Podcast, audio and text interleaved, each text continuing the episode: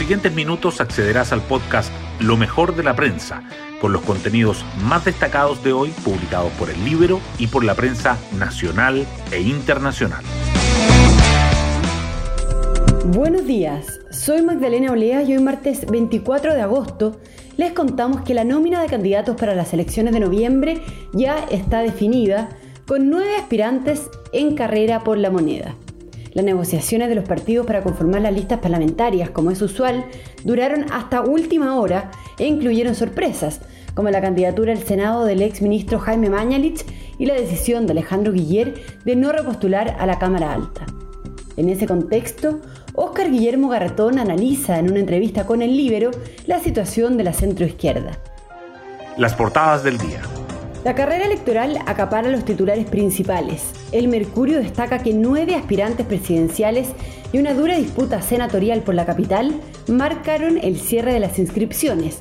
Y la tercera resalta que nueve candidatos se inscriben para competir por la moneda y que Sichel fija los criterios para el respaldo a las cartas de Chile Podemos Más. Las informaciones económicas también sobresalen. El Mercurio realza que las tasas de créditos para la vivienda y el consumo suben en agosto presionadas por los retiros de fondos. La tercera señala que las lluvias traen una leve mejoría al sistema eléctrico local. El diario financiero titula que los proyectos de hidrógeno verde en Chile se triplican y se concentran en Antofagasta, en Valparaíso, en el Biobío y en Magallanes. La situación de Afganistán es otro tema que el Mercurio y la tercera coinciden en llevar en sus portadas. El primero dice que los talibanes dan un ultimátum para la retirada de los extranjeros. El segundo agrega que emplazan a Biden para que las tropas estadounidenses se vayan antes del 31 de agosto. Además, el Mercurio subraya que la Comisión de Ética de la Convención acuerda un polémico artículo para sancionar las noticias falsas. También que Javiera Blanco y tres exdirectores de carabineros serán formalizados por malversación de gastos reservados. Temas del Libero. La periodista del Libero, Francisca Escalona, nos cuenta detalles de la entrevista a Óscar Guillermo Garretón. Para el histórico ex militante del Partido Socialista, Óscar Guillermo Garretón, con el resultado de este fin de semana se puede ver con claridad el fenómeno que atraviesa la centroizquierda en el país. Ya no existe, es tajante en afirmar. Al mismo tiempo apunta a que distinguir entre la centroizquierda y la izquierda más extrema es imposible hoy en día en Chile. En este descuido, asegura, la derecha ha tenido la oportunidad de hacer algo que anteriormente no había podido, que es deslizarse hacia el centro con la figura de Sebastián Sichel. Pueden encontrar esta nota en www.ellibero.cl. Hoy destacamos de la prensa. Nueve candidaturas presidenciales se inscribieron ante el CERVEL ayer para competir en la elección de noviembre. Anoche venció el plazo para inscribir a los candidatos a las elecciones presidenciales y parlamentarias, además de Sebastián Sichel de Chile Podemos Más y Gabriel Boric de Apruebo Dignidad, ganadores en sus respectivas primarias legales.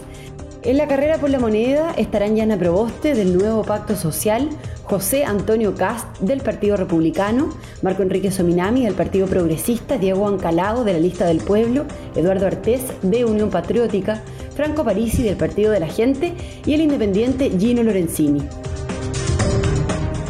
Las conversaciones y movimientos de fichas en Chile Podemos Más para completar la lista parlamentaria se mantuvo hasta entrada la noche. Evópoli dio la sorpresa presentando al exministro de Salud Jaime Mañalich como candidato al Senado por la región metropolitana. El abanderado presidencial Sebastián Sichel fijó los criterios para respaldar a los candidatos al Congreso, pidió a los partidos cartas de renovación que den gobernabilidad y que no busquen el beneficio personal. Y en la oposición, el bloque de centro izquierda, que quedó conformado por el Partido Socialista, la DC, el PPD, el Partido Liberal, Nuevo Trato y Ciudadanos, tras la salida del PRO, pasó a llamarse Nuevo Pacto Social, al alero de la candidatura presidencial de Yana Proboste.